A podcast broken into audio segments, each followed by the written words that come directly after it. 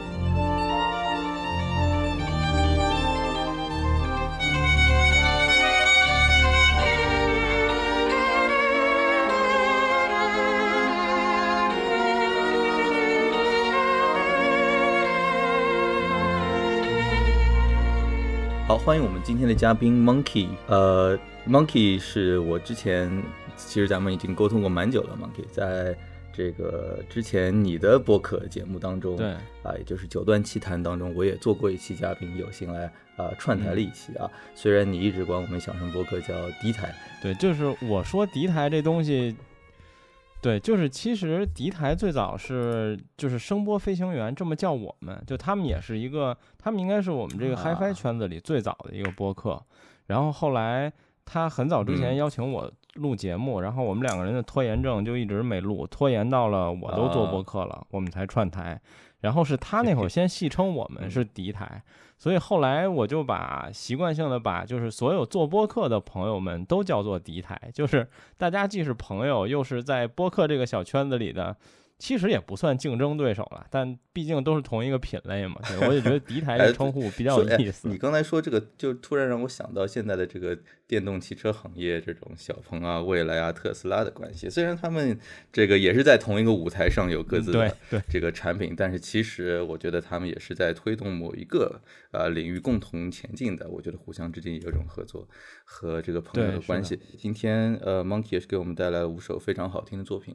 刚才我们听到的这个第一首呢是呃恰空。啊，当时你跟我说恰空的时候呢，我第一反应就是呃巴赫的恰空，后面定睛一看啊，三个我自己都不是特别熟悉的这个字呃维塔利啊，以至于我还专门去这个网上搜索了一番，虽然这个作品我之前。呃，有所耳闻。坦白说呢，不是特别熟悉。Monkey，要不给我们介绍一下，呃，这个作品大概怎么回事，以及你是怎么接触到这首呃维塔利恰空的？呃，对于维塔利的恰空来说，其实呃，我觉得是机缘巧合听到的吧。就是其实至今我也只听过维塔利的这一个曲子而已，我没有再去找过这个作曲家听他的其他曲子。然后我今天推荐的版本也是这个巧合的根源吧，就是我推荐的是海菲兹的版本，它是一个单声道录音。然后其实是当年我刚开始比较系统的听古典音乐的时候，我那会儿在用 CD，然后就有一段时间，就是很多人一定都有这种经历，就是我那会儿刚有一 CD 机，就开始大量的盲目的买 CD。但那会儿其实我对古典音乐的艺术家呀，甚至连作曲家当时都没有那么了解，所以当时就对海菲兹这个。神一样的名字，有一种盲目的崇拜，然后就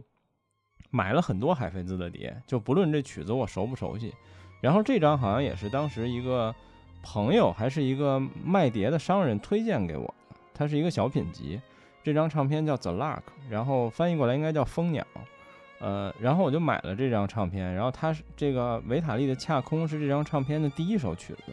其实这唱片后面有什么曲子，我已经都不记得了，就是我几乎只听过这一首。我去看了一下，有什么弗雷的奏鸣曲啊之类的，也都是特别小众的曲子，好像。对对，然后我第一次听见这首曲子的时候，其实是让我第一次对古典音乐有一个感觉，就是说。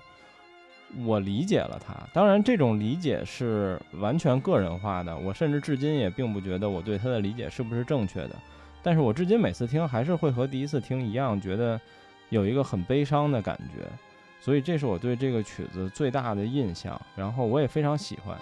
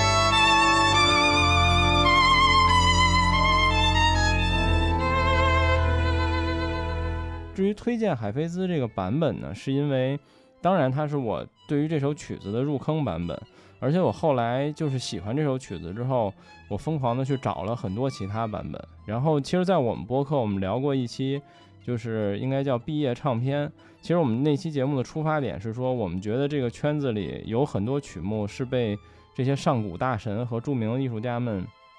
怎么说演奏死的。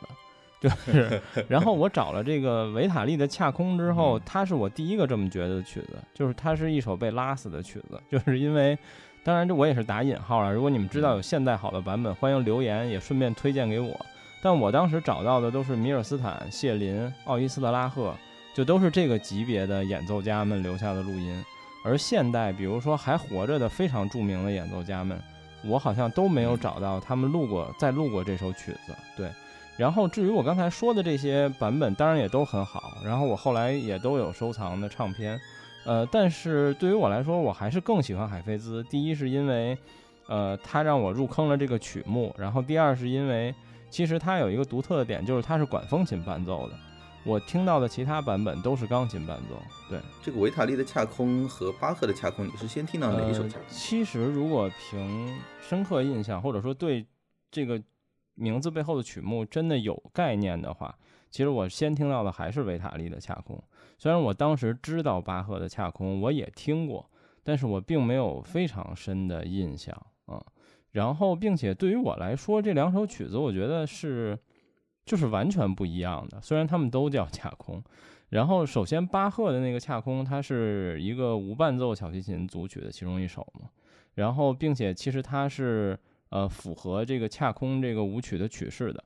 而且这首曲子在我巴赫的恰空，在我听起来就是一首，虽然我不懂乐器，但我也能听出它是一个难度极高，然后非常适合炫技的这样一首曲子。然后从另一点来说，就是呃，其实我对巴赫的小无听的很少，是一个我暂时比较无感的曲目，就是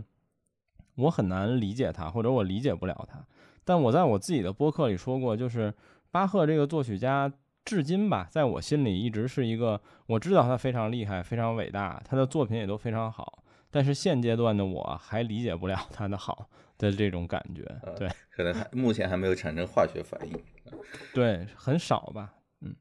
对，因为提到恰空，咱们就像提到卡农，咱们好像本能的都会想到帕克贝尔的那个卡农。对，提到恰空，一般我们可能已经想到的就是巴赫的这个作品，以至于对，当我们在提到维塔利或者是任何其他人写的一个叫恰空的作品，我们可能都会拿过来对比一下。我自己的感觉就是恰空，就如你所说，巴赫的听起来就是就明显就难。但是呢，呃，在我这两天听了很多你推荐的这个版本之后呢，我觉得两个也有共同的这种感觉，就仿佛都是一个人的，我不知道啊，我我可能是带着对于巴赫的那个版本那种代入去听这个维卡利，我我我都觉得仿佛是一个人这种历经铅华的这个一生的一个一个一个情绪的跌宕。但是相对来说，巴赫的要更内敛一些，然后维塔利的要就像你说的更像浪漫主义，更外露一些。所以我也很期待听众朋友们听完，如果有什么样的评价或者对比，也可以在留言区告诉我们。对对。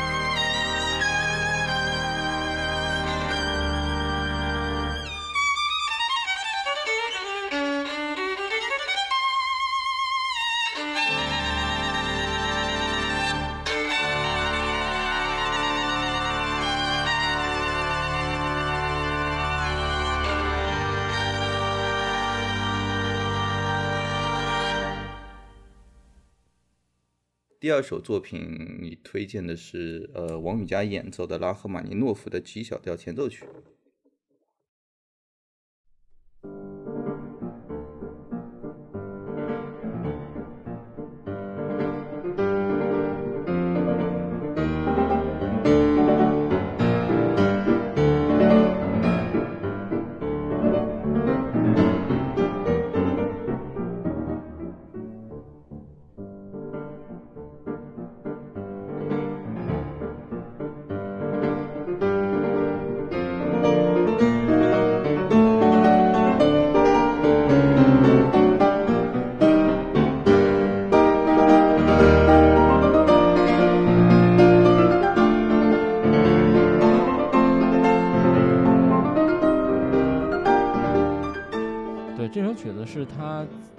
柏林演奏会这张唱片跟第一张一样，它跟第一首一样，它也是这张专辑的第一首曲子。然后我其实一直对王羽佳有一种莫名的偏爱，就是首先不知道是不是因为是异性的原因，然后第二当然因为他是一个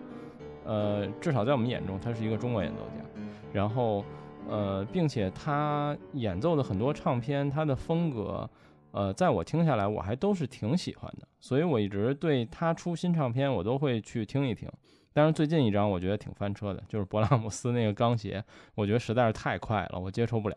但是剩下的他的大部分唱片我都挺喜欢，然后包括像你们节目里说到过的肯去上大师班的那个卡瓦克斯，我是他的脑残粉。然后卡瓦克斯和王羽佳也出过，我记得是勃拉姆斯的小奏。呃，这张唱片柏林演奏会当时出来的时候，然后。就是我就看到了，然后首先就是 我当时好像在网易云吧，还是在什么平台看到，下边就先有一堆人在说他这个衣服多么的奇怪，这是王羽佳唱片下面经常出现的评论。然后后来我就点开听了，然后这是第一首，对，就是第一首曲目就非常打动我。然后其实我很难描述它带给我怎样一种感受，但是我只是觉得，我这可能是我印象里第一次。就是喜，真的非常喜欢上一首钢琴独奏的作品。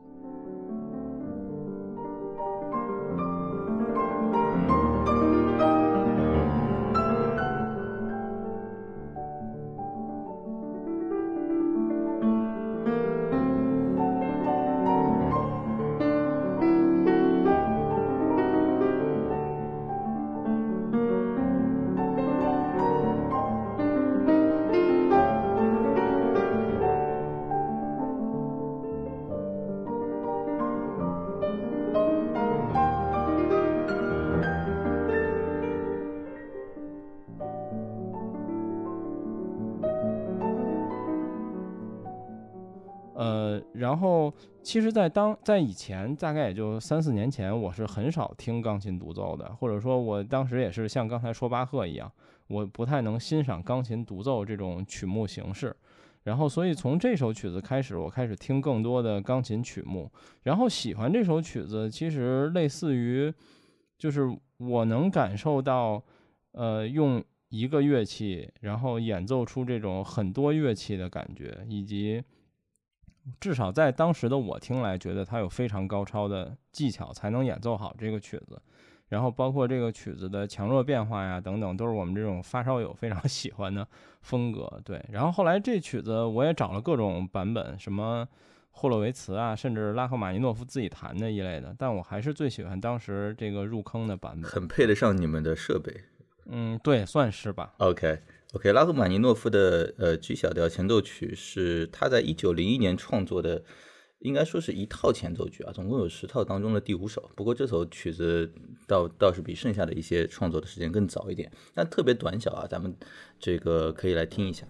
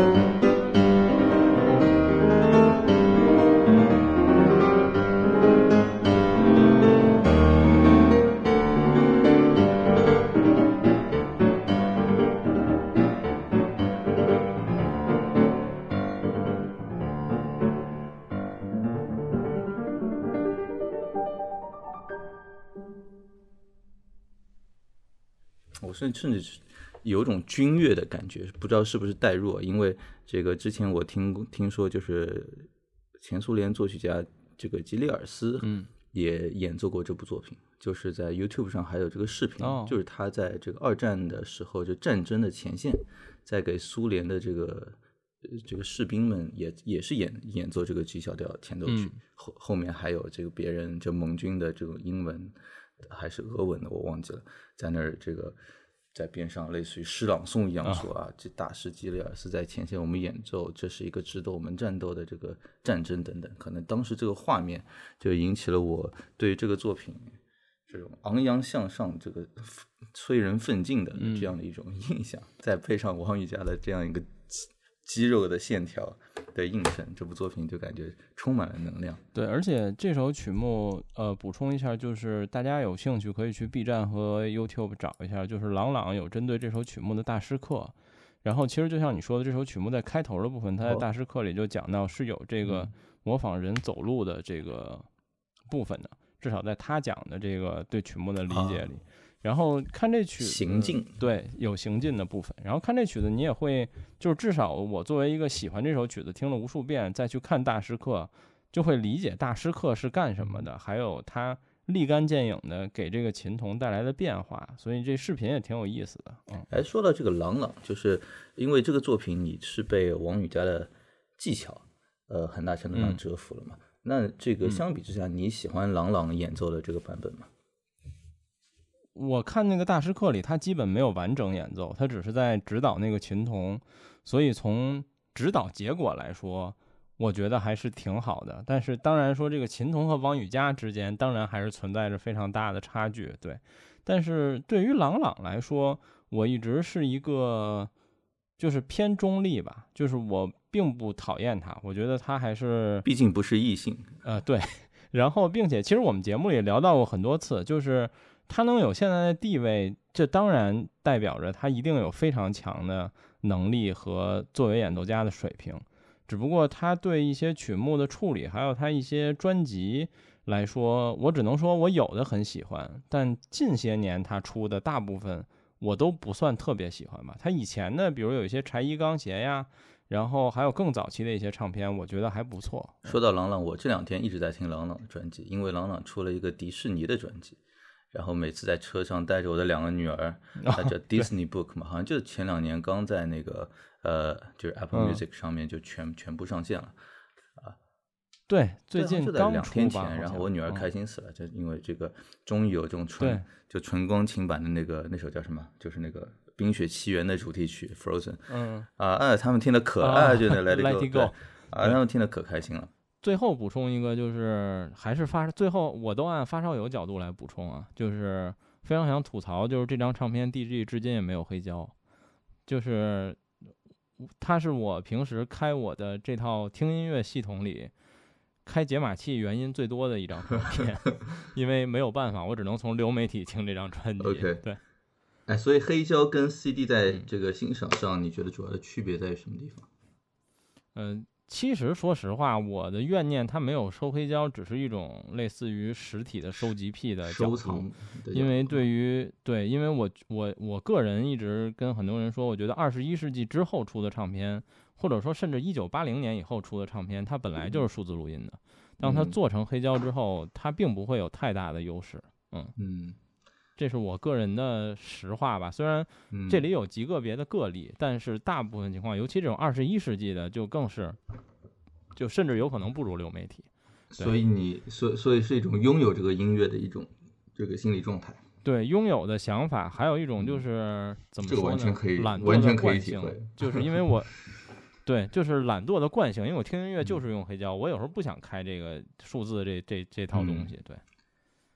我觉得这个环境也很有关系啊。听黑胶，其实我家也有黑胶唱机，虽然比较比较比较便宜的一个黑胶唱机啊，但是当你把那个这个玩意儿放上去，在那转的时候，就感觉它其实是个物理空间上跟你这种共鸣，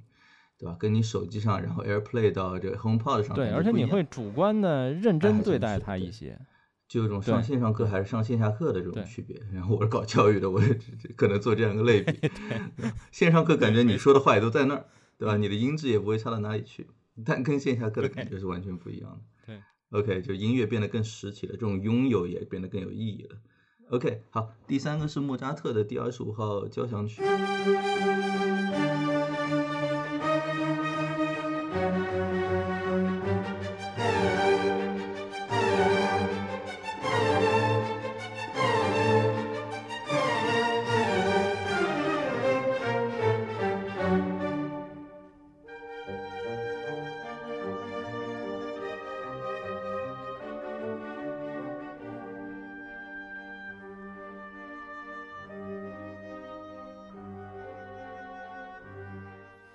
其实，呃，首先我先说一下啊，你让我选五首曲子，我就跟你说这件事太残忍了，就是他永远不可能 这个提供给你的人觉得是正确的，然后不可能是完美的。然后这首曲子，对，这首曲子我还换了一个嘛，我前面写的是什么我忘了，好像也是个莫扎特。哦，对，我前面写的是莫扎特的安魂曲。然后后来想了想，我换成了二十五，因为我觉得你跟我说的时候，我觉得这个思路就是会和我的关系更大，和我为什么选这首曲子关系更大，甚至和别人是不是喜欢，我都觉得可能是第二位的。所以我最后把它换成了二十五的第一乐章。这是一个特别个人黑历史和和和一种缘分，就是我其实莫扎特。作为一个，我当时入门的时候，大家都告诉我，你当然要听他的后三首交响曲了，就是三十九、四十和四十一嘛。然后刚入门的时候觉得四十非常好听，因为就是不想长大嘛，总想跟着唱。然后后来又比较喜欢四十一，然后其实我三十九至今听的也不多。然后我后来还是在 CD 的时间，然后呃，我那会儿因为很喜欢四十，我买了很多四十的莫扎特四十的 CD。然后其实你在现在应该依然能找到有很多唱片是把四十和二十五放在一起的，比如说我记得 CD 里马里纳好像有这样的唱片，然后科伦佩勒也有这样的唱片，呃，伯姆好像 DG 也给他出过，就是把这两首放在一起，可能因为他们都是小调，我不太确定。目的是三十九还是四十？好像也有一张歌。对对，就是他他三十五之前的交响曲里，可好像二十五还算录的比较多的。然后也算是二十五是他，就是早期的交响曲里，中早期的交响曲里评价很高的一个。然后，但是我第一次听到这首交响曲的时候，并不是因为古典音乐，是因为我小学的时候喜欢一个韩流组合叫 H.O.T，你知道吗？我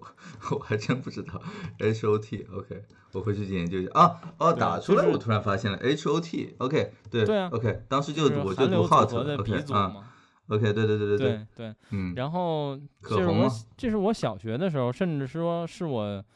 就是最初喜欢流行音乐的一个组合。然后，嗯，那会儿就听他们的很多歌。然后，其实他们当然当时的音乐，我粉丝角度，我个人觉得放在现在也还可以。然后他们有最火的几首歌，然后其中他们有一首非常火的歌，开头就是莫扎特的第二十五号交响曲的第一乐章。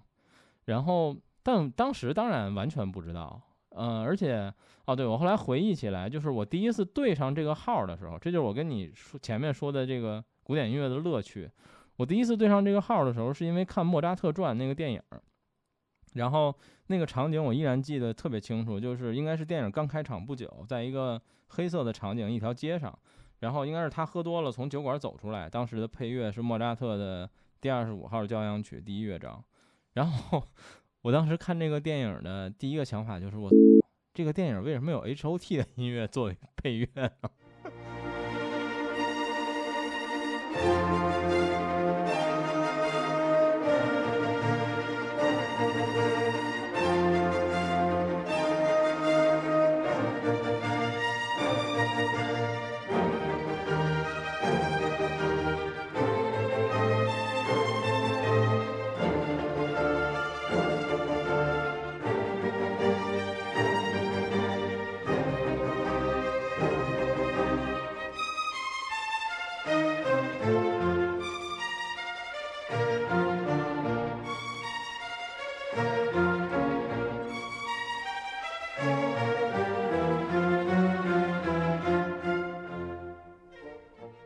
对，这里顺便推荐一下，就是大家可以去看看《莫扎特传》这个电影，它当年是奥斯卡的最佳影片，有一年，当然是一个比较老的片子，但片子还挺好的。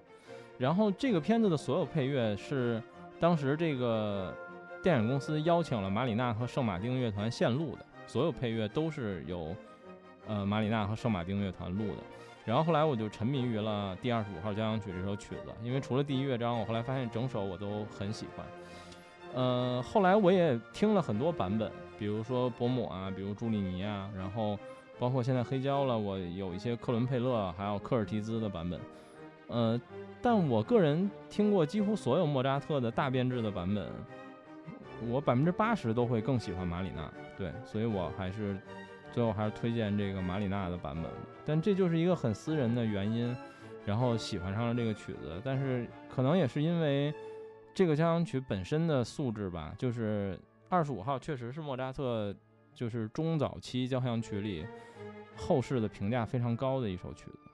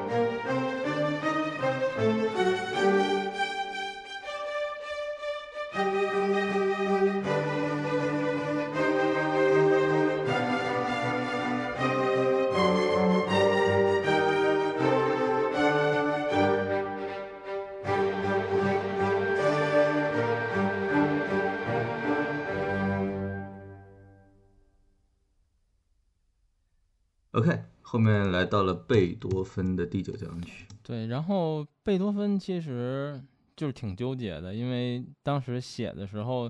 原因非常简单，就是我觉得如果只能选五首，一定要有一首贝多芬。当然，这不是历史地位等等原因，是因为我真的很喜欢这个作曲家的非常多作品。然后后来就非常纠结于选哪首，其实最后纠结于第五和第九。然后因为贝五可以说是我。就是开始听交响乐这个类目的入门曲目之一，因为它太有名了嘛。就是尤其是开头那四声的那个动机，包括我们小时候都学过。然后，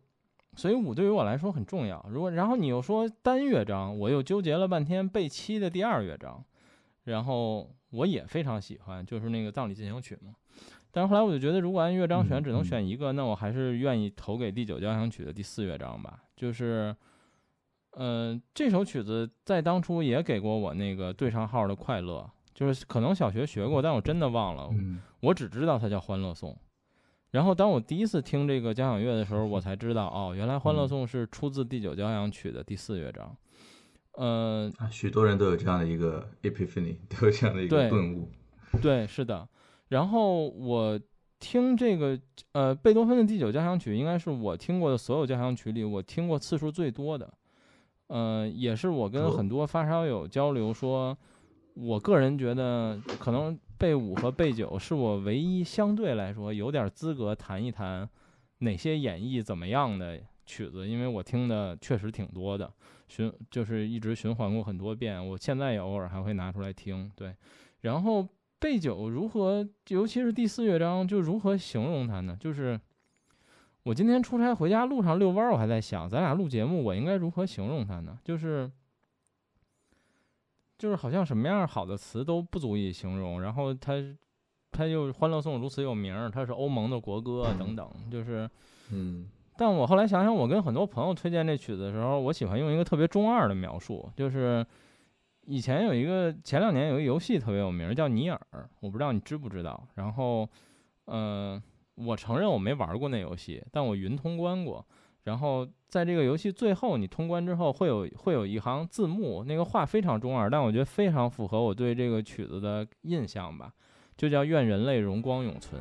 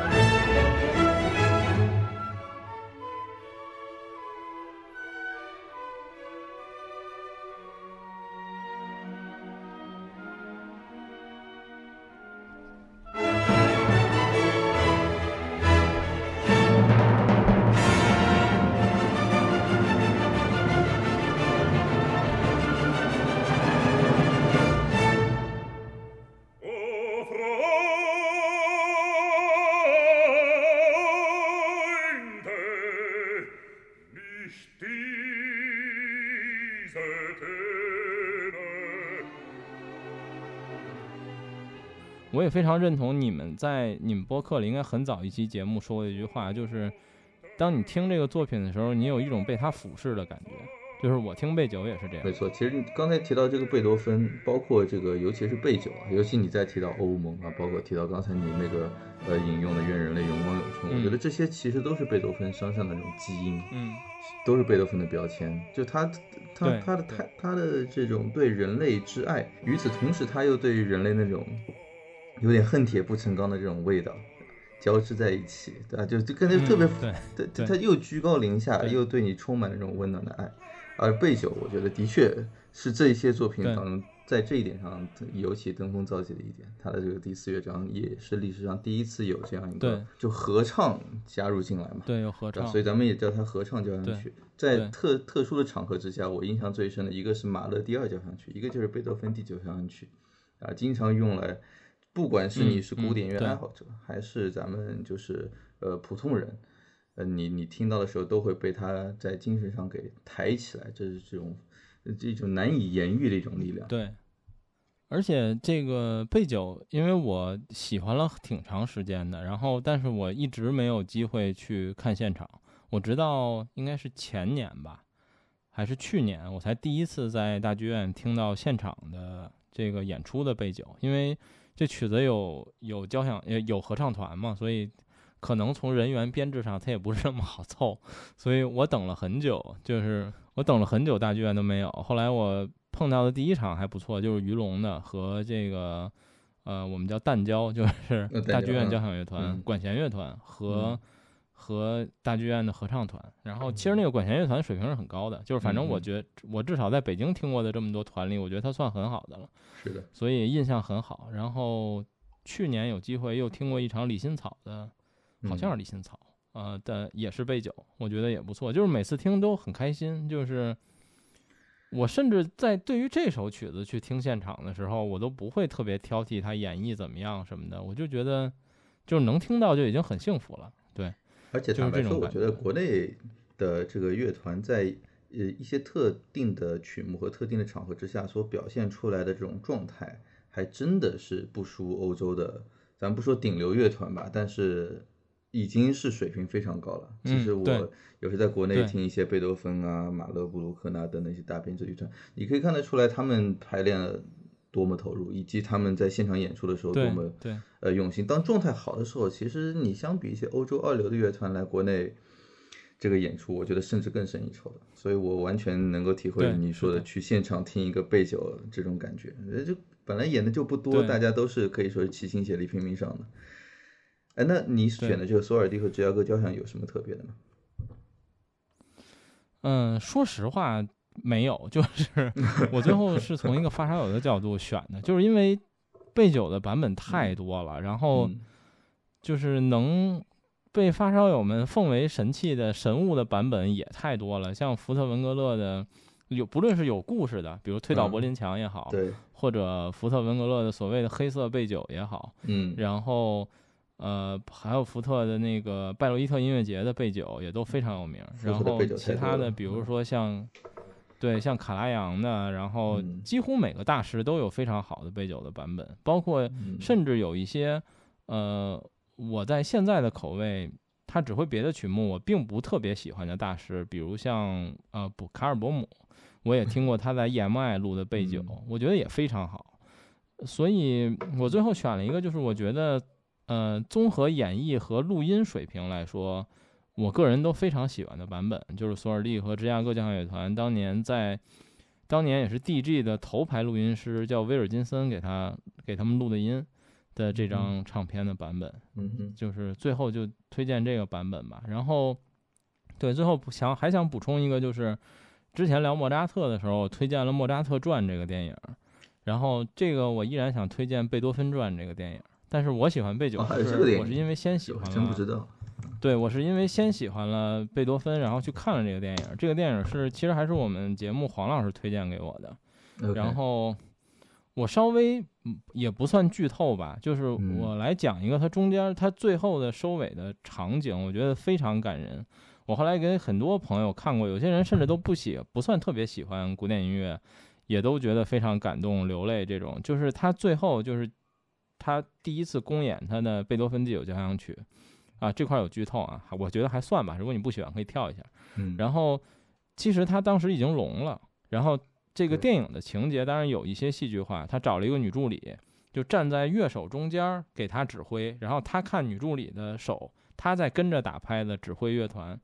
然后整个曲目都演完之后，然后他就傻瞪瞪的站在那儿，然后后面的所有观众都在起立鼓掌。但是他已经听不见了，所以他不知道大家的反应是什么样的。然后后来就是女助理让他转身，然后接受大家的这个喝彩。我觉得那段非常感人。对这个片子，我觉得也还不错，就是它还是一个值得看的水平。嗯。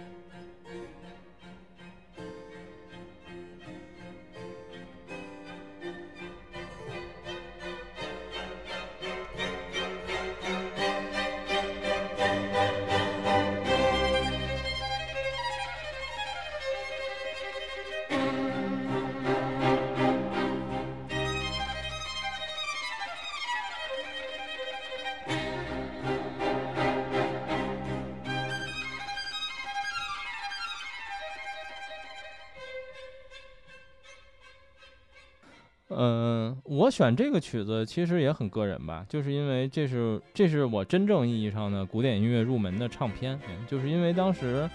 嗯，我也从不避讳，我在节目里也说过，就是我听古典音乐单纯的是因为我是个发烧友，然后看大佬们都听古典音乐，然后我当时有一个朋友，他跟我是小学和初中的同学，呃，我们后来一直也有联系，然后他小时候是学小提琴的，所以他一直听古典音乐。后来我就问他，我说你有没有一些古典音乐唱片推荐给我？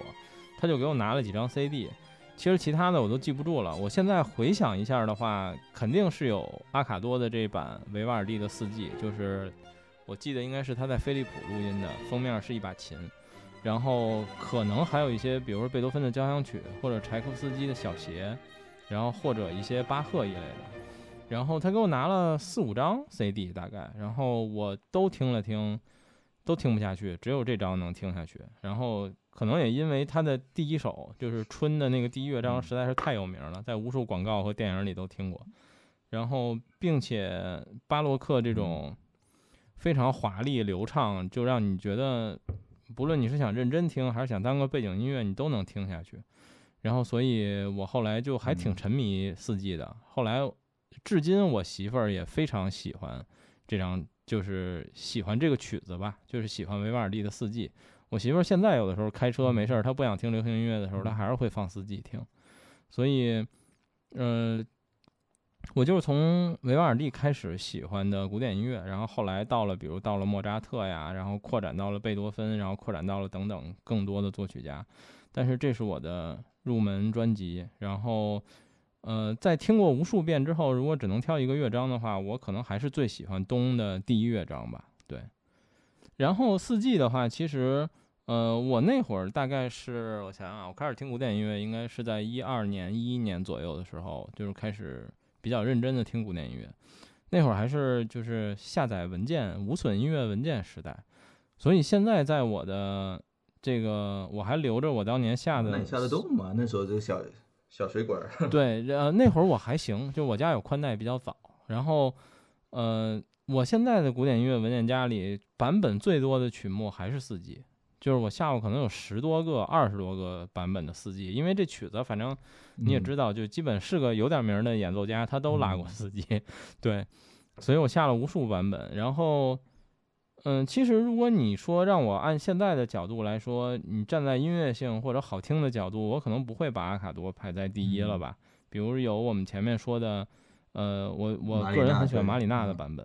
然后呃，我也比较喜欢穆洛娃的版本，嗯，然后就是我后来听过不少的，对，还有一个叫明尔格星还是叫什么，就是。黑胶圈号称四季王，反正那个版本我也听过，我觉得也还好。哎，你我很好奇啊，像四季这个作品，我当然也很熟悉啊，我觉得很好听。但是坦白说，我倒没有去做过版本的对比，就是我我可能我可能没没有没有去没有去觉得它我理解它没有什么可对比多少差别的。你收藏这么多的版本，你会觉得有什么版本和版本之间，比如说流派的区别，或者哪一个是？就是鹤立鸡群的。其实说实话，没觉得。就是我当时收藏版本，其实有一点是因为我刚开始听古典音乐，然后我看大佬们总是在交流关于版本的问题，我就觉得，哎，终于有一个曲子我熟了，我可以找找各种版本来体验一下古典音乐里版本的区别。然后，所以是出于这个出发点。对，但是。但但是后来想法就跟你说的一样，就是它好像没有什么太大版本的必要。然后，但是，嗯，你要突然问我的话，我有一个版本是明显不喜欢的，就是穆特和卡拉扬的那个版本。我真没听过，嗯，还是卡拉扬的版本，我忘了，封面是一苹果。然后，所以最后如果只能让我选一个版本，我还是选这个。当年进带我进门的吧，就是情怀原因更多一些。当然，阿卡多的版本本来也是一个很好的版本之一。嗯。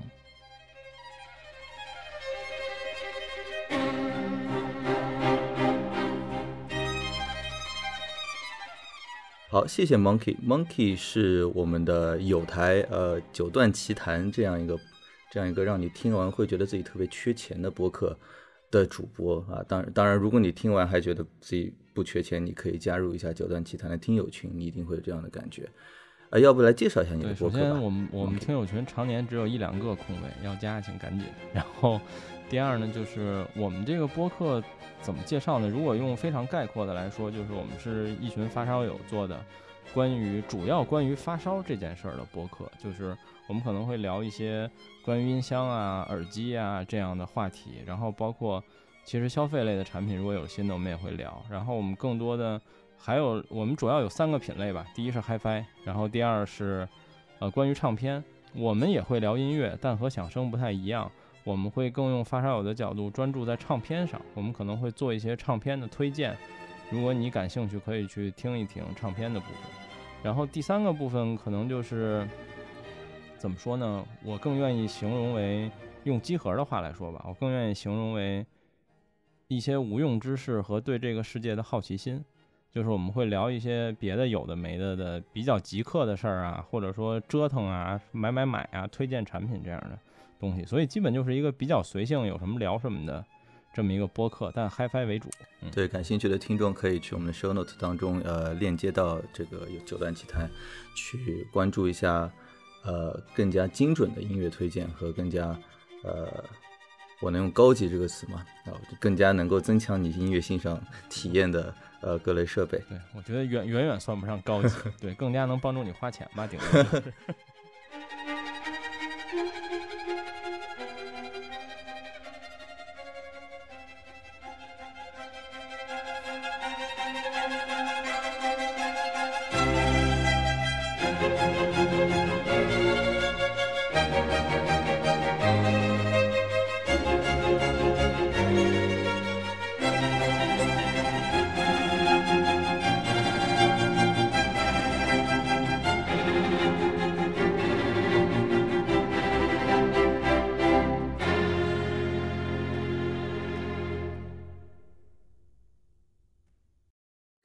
收听，有的听系列也得到热心听友六月同学的大量协助。如果你喜欢，请务必在苹果 Podcast 给我们打五星。我们下期再见。